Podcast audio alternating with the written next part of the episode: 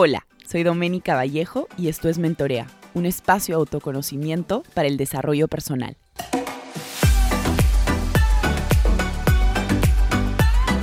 Hola a todos, ¿cómo están? Bienvenidos a un nuevo episodio de Mentorea Project. Este es el episodio número 27. Normalmente tocaría para este episodio un invitado, pero he decidido hacer dos episodios yo solita. Dado que los últimos dos episodios hemos tenido invitados, quería aprovechar estos dos espacios para, para hacer episodios yo y hablarles sobre temas que han estado resonando mucho conmigo. El último episodio hablamos acerca del pasado y estuvo resonando conmigo muchísimo el tema de los sueños. Y, y, es por eso que este episodio número 27 lo decidí titular ¿Luchamos por nuestros sueños o solo se quedan en ideas? Y es un tema que en realidad estuvo resonando mucho conmigo porque yo creo que tengo muchas ideas. Soy una persona que constantemente está como teniendo ideas en la ducha, teniendo ideas mientras entrena.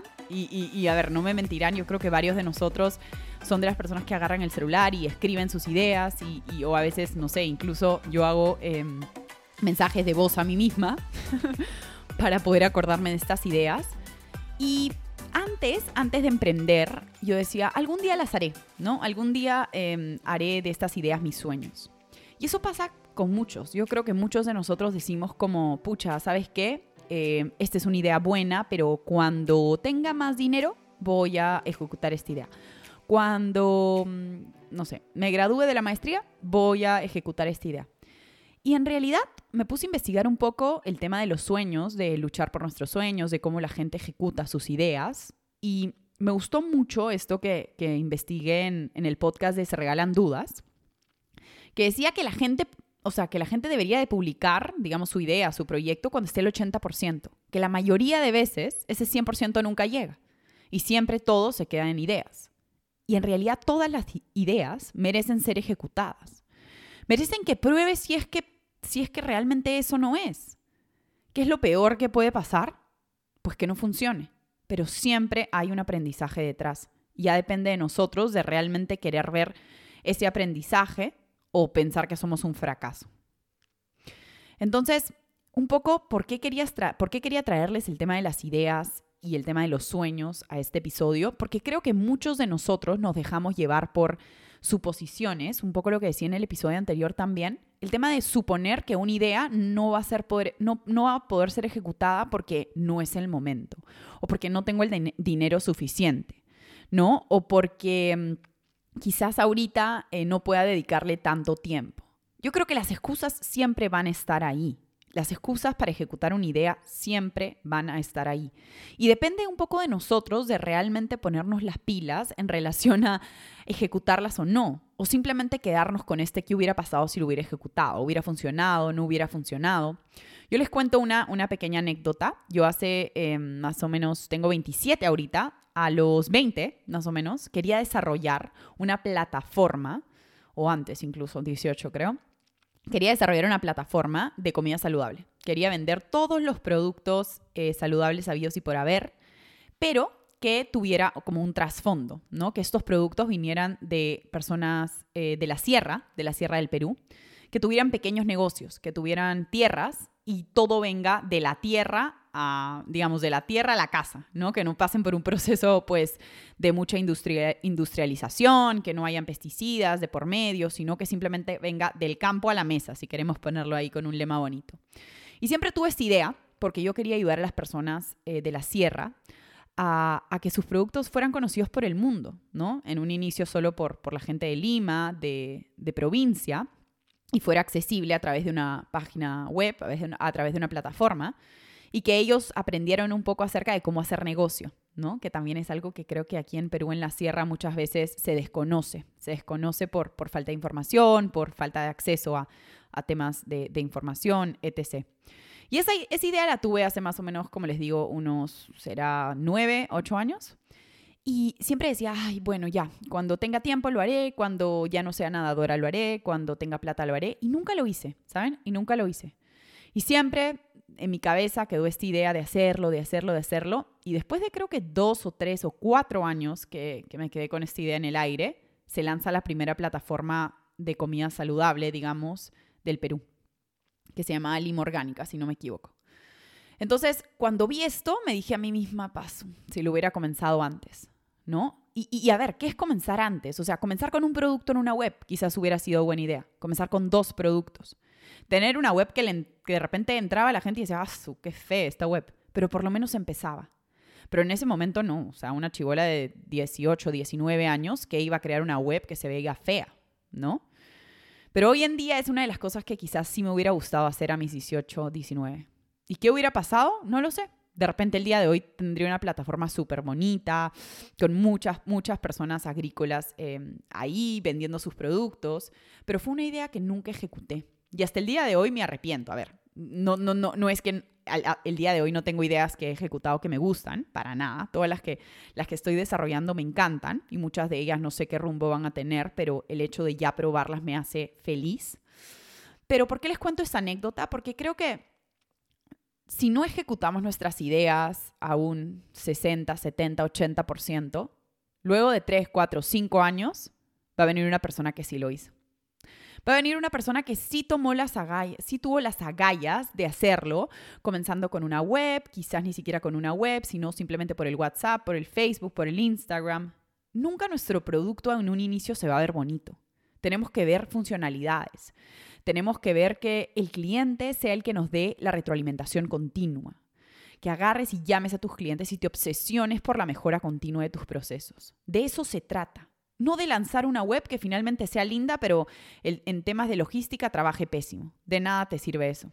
De nada te sirve tener una web súper bonita a nivel gráfico, diseño, si no le gusta a nadie, si no eres capaz de convertir. Entonces, hay que intentar sobresalir, con nuestras ideas, no tratando de copiar lo que todo el mundo hace, sino tratando de copiar nuestra mejor nuestra versión anterior. Y poco a poco ir obsesionándonos con la mejora continua. Esta retroalimentación de los clientes es el mejor consejo que les puedo dar. Yo creo que constantemente en mis emprendimientos estoy llamando a las personas a preguntarles, ¿te gusta? ¿Qué no te gusta? ¿Qué te gustaría tener? ¿Qué cosas sientes que le falta? Y de ahí vas mejorando.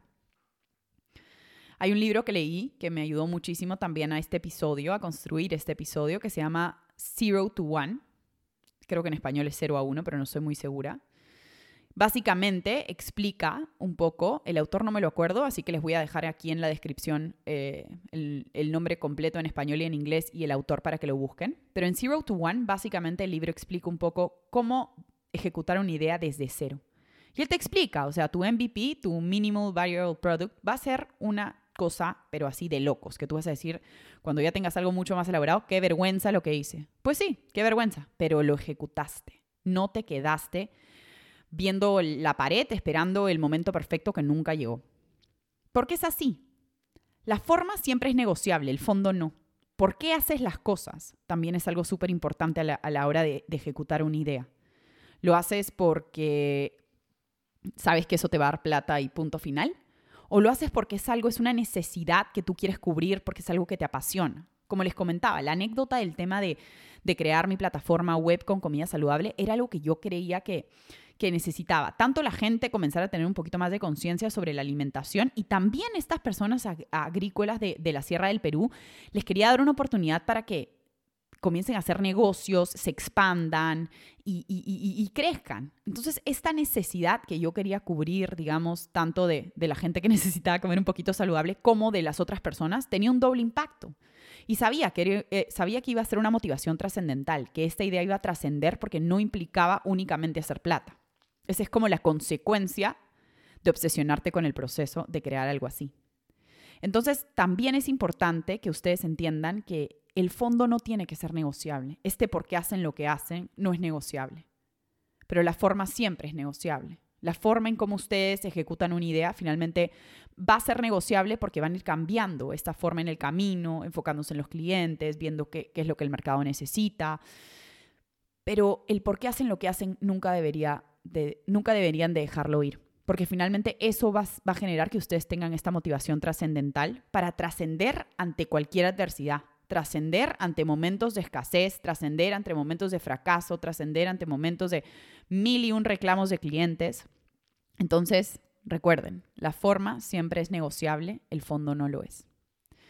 Y otra de las cosas que también había escrito mucho para este podcast era cuando te gusta lo que haces, el proceso se convierte en la recompensa.